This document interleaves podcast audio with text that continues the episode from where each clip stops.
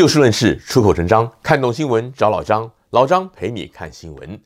对立和冲突可以说是老张的节目当中最常出现的关键词。上一次老张提到了形成世代对立的几个关键，今天老张要提的应该也是很多人会关心的，那就是在讨论新闻议题的时候，如何避免无谓的争辩以及网军的纠缠。冲突跟对立一直存在于人类的社会，而网络媒体的崛起更使得这样的对立广泛地进入到我们的生活当中。在过去，新闻媒体不发达，加上很多民众他们忙于生计，对于国家社会大事未必关心，因此啊，很多人可以不问世事，过着所谓的“日出而作，日入而息，早景而饮，耕田而食，地利与我何有哉”这样的生活。但是在现代的民主社会当中，人人对于政治、社会都有自己的想法，加上新闻传播无远弗届，人们不但可以获得许多及时的新闻，更可以在新闻报道底下留言，并且透过社群网站与行动通讯软件来转发。而许多人也就因为这样的过程，必须跟自己认识与不认识的人交流、讨论，甚至打比战。有些人呢，因此跟亲友撕破脸；更有很多人不堪长期面对素不相识的网民批评，甚至谩骂，身心健康是大受影响。所以老张今天想提出两个原则，如果能够掌握的话，虽然不敢说能够完全摆脱无谓的争辩，但至少可以在一定程度上帮助您保持客观、理性，还有好心情。第一个原则就是老张节目一开场这个 slogan 的上半句：就事论事。老张说要避免无谓的争论，并不是说不能够跟任何人争论，而是说所有的讨论或者辩论都应该是有道理、有根据的，而不是为吵而吵，也就是无谓的。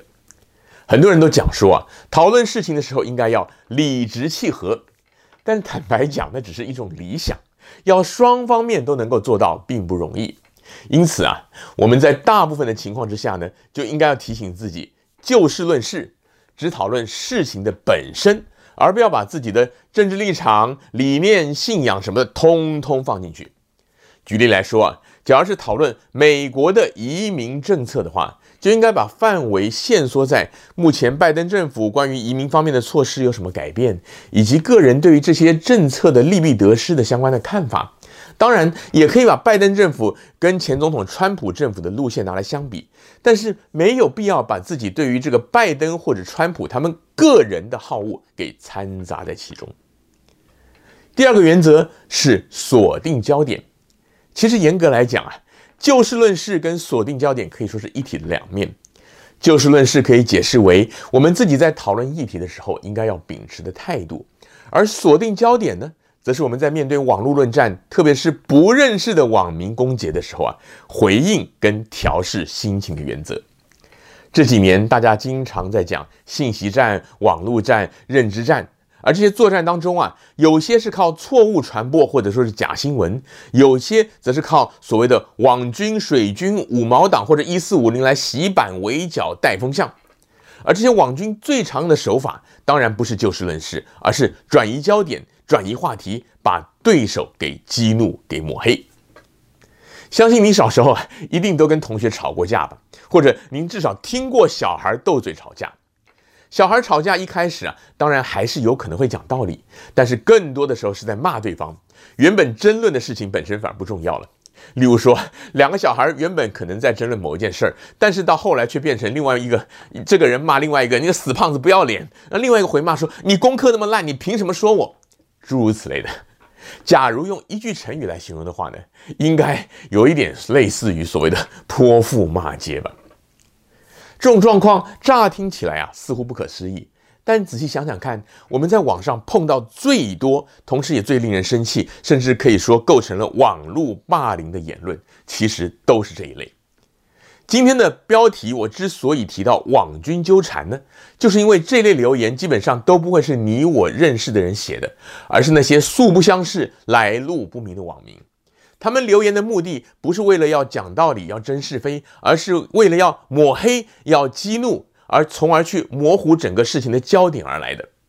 举例来说，台湾前阵子有很多人在讨论高端跟联雅两家业者研发当中的新冠疫苗，只进行到了第二期临床测试的收尾阶段，而且还不打算要做第三期的临床测试。那这样一来，他们的防护力是否足够呢？乃至于台湾的政府是否应该要把希望都重点寄托在这两种国产疫苗上呢？而在这些报道的底下，通常也都会有一些留言来讨论嘛。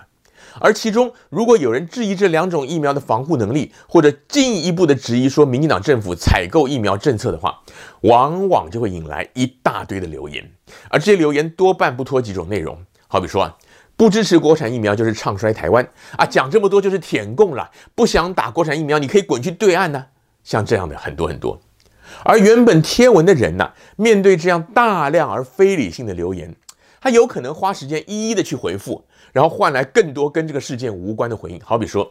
你们这种躲在国外的，没有资格对台湾说三道四，像这样的话，我就曾经收到过。假如选择去跟他们对骂的话，当然了，你也有可能骂赢，但是也有可能同时让那些原本认同你的比较温和理性的读者、观众、网友啊，对你产生负面的影响。所以啊，很多的名人、明星乃至政治人物呢，都很怕被网军缠上，就是这个缘故。对于这种情况啊，我的建议就是时时刻刻要提醒自己锁定焦点。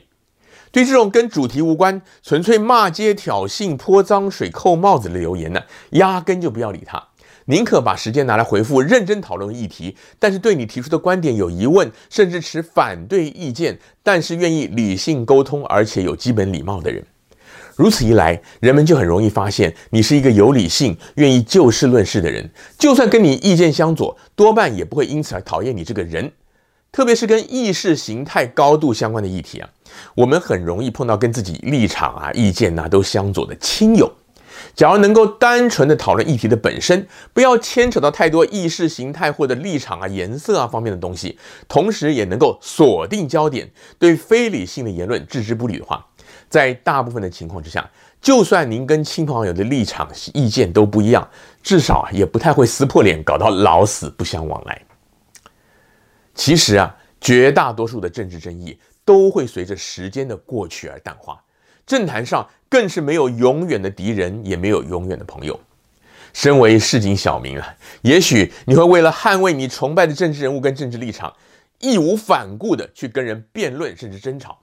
但很有可能呢，过了若干时日，你已经跟不少亲朋故旧割袍断义，但是你所力挺的那位政客或者政党，却跟当初你深恶痛绝的政敌把手言欢了。届时啊，你再失望、再痛苦呢，也已经来不及了。